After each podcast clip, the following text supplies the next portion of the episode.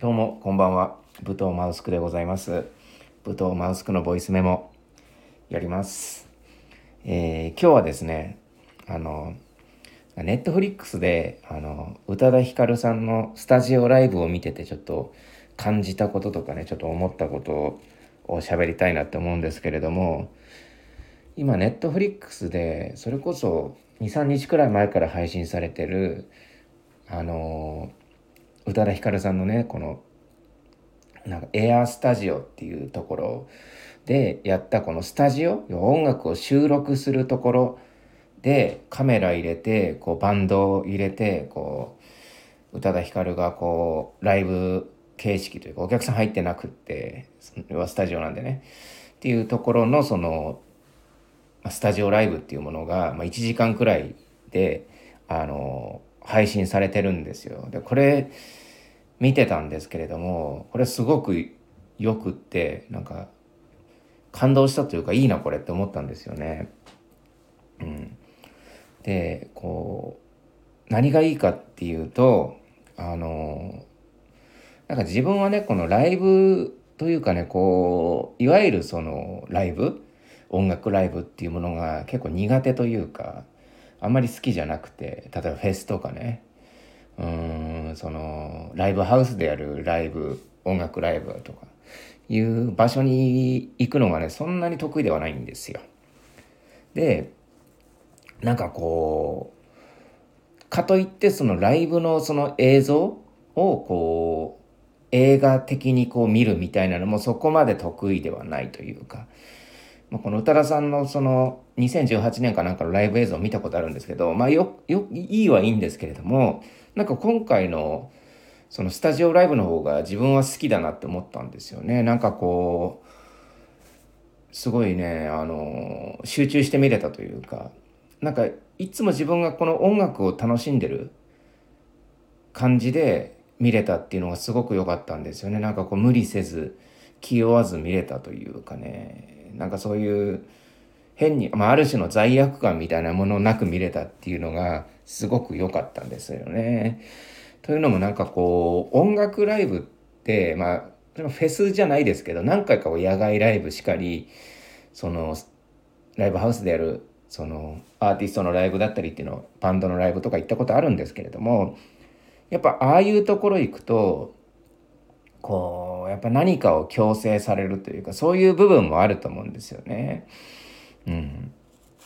まあ例えば私の話で言うとそのバンプ・オブ・チキンのねあのライブに行ったことあるんですよ。あの結構昔なんですごい小さい箱でやってたんですけれどもそのバンプ・オブ・チキンのライブに行った時ねあの、まあ、たまたま一人で行ったんですけれどもなんかねあのやっぱみんな我こそは我こそはつって前にゴリゴリ行こうとするんですよね。うん、でも私は別に前に行く気もないし、一番なんなら後ろで、か、背中に壁つけて、壁に背中つけて、あの、聞きたいくらいの感じなんですよ。自分的には。うん、別に、その、上がることもないし、おそらく。うん。なんかすごい気分は高揚するんですけど、ウェーとかやったりしないし、なんか手上げたりとかはしないし、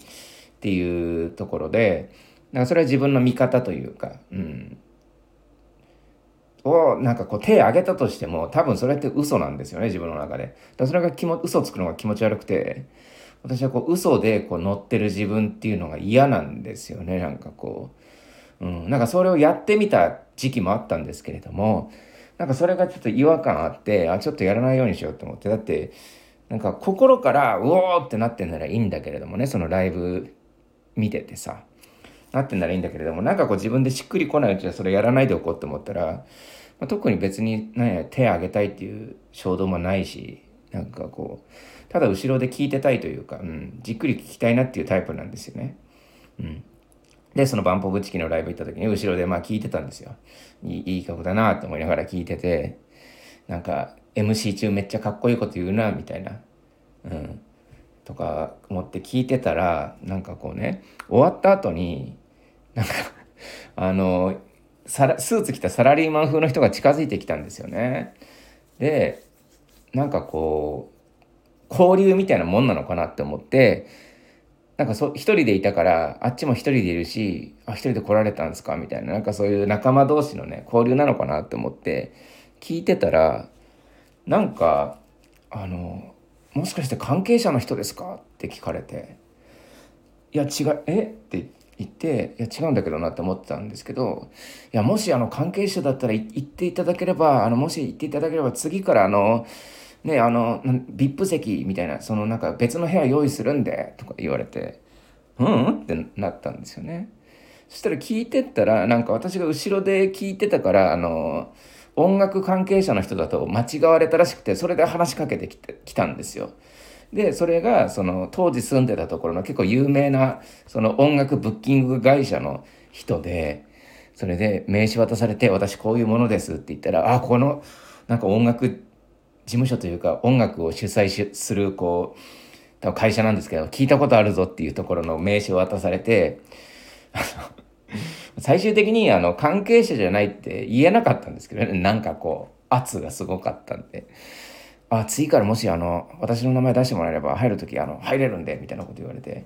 言われたんですけど、まあ、そこからねあのバンプ・オブ・チキンのライブ行くこともなかったしあの、ね、そんなライブ好きじゃないんで別にその行くこともなかったんですけれどもなんかそういうことがあるくらい私は結構後ろでがっちり弾いてみるんですよその音楽ライブでもね。うんなんで、まあ、そういうタイプなもんですからなんかねこうネットフリックスとかで気軽にすごい綺麗な映像でね、ああいうスタジオライブっていうのを見れるっていうのを、まあ、1時間くらいの時間ですけれども、見れるっていうのはすごくいいなって思ったんですよね、なんか。っていう、なんかその、なんかまあ音楽一つとってもさ、映画一つとってもさ、なんかこう、なんだろうな、こう、体験？体験としてのさ、あの、感じたいタイプみたいなのがあるんですよね。なんか私は結構そのその辺一覧タイプだと思ってて自分のことを、まあ、一覧タイプっていうのは何何なのかっていうとこう一覧みたいな感じでエンタメを楽しみたいみたいな。まあそれこそあの私は結構映画とか見る時なんかはあの部屋暗くしてねでノートパソコンで見るんですけどノートパソコンのキーボードの部分を目隠ししてなんか A4 サイズのなんかこうノートみたいなのとか置いたりとかね、こう目隠しして、あの、この画面だけが浮き出るようにして部屋暗くして、あの、見たりするんですけど、まあ、いわば一蘭みたいな状態じゃないですか。このラーメン屋のね、あの、一蘭なんですけれども、なんかこう、隣のお客さん気にならないというか、なんかできるだけ情報をシャットアウトしてパッて見たいみたいな。人もいれば、なんかこう、周りの人と共感して同じ、こう、なんだろうな、空間を共有したいみたいな人もいるわけじゃないですか。むしろ、その、音楽ライブとかフェスとかに足しげく通う人っていうのは、まあそういう人が多いですよね。なんですけれども、まあ私はそうじゃなくって、なんかこう一人で楽しみたいみたいなところもあるんですよね。で、まあ一人でそれを見て、まあこれを見て他の人はどう思うんだろうとか、自分はどう思ったんだろうとかっていうのをこう想像してなんかこう、まあ、例えば文章なりこうやって喋るなりするのがすごい好きというか、うん、まあそういうタイプなんですよね。うん、なので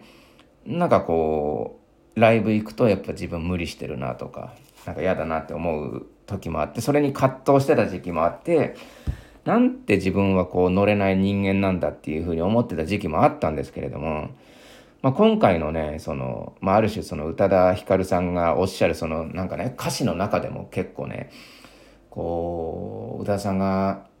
あの、まあ、来年40歳になるっていうんですけれども、まあ、同世代というか結構年も近いというか年齢も近いところがあって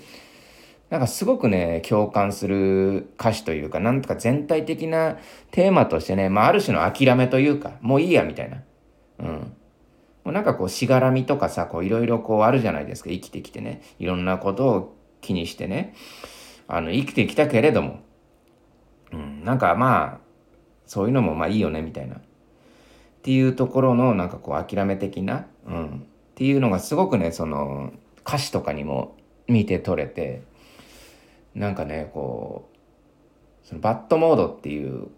曲があって、まあ、アルバムのタイトルでもあるんですけどもこの曲の歌詞がすごい好きでなんか絶好調でもバッドモードでも君に会いたいっていう歌詞があるんですけれどもなんかここがすごくいい詩だなって思っててなんかこうねやっぱかっこつけちゃうんですよねどうしてもこう、まあ、自分もそうなんですけれどもなんかこうじゃあ好きな人と会おうってなった時にさなんかこうあのできるだけこう綺麗な自分を見せたいとかさ美しい自分無理してでもちょっと着飾った自分を見せようって思うんです思うんですよ。で私なんか結構そのうつうつっぽい時とかっていう時っていうのはその人と会うのを断ったりだとかなんかこうあじゃあ会わないでいいかとか今こんな姿見せたら嫌われるかもなとかそういうふうに思ったりしてなんかこう足を踏み出せなかったりこう億劫になったりしてね結局なんかこうせっかく会ったのにみたいな状況になるってことは結構あってなんかそういうことも含めてなんかまあ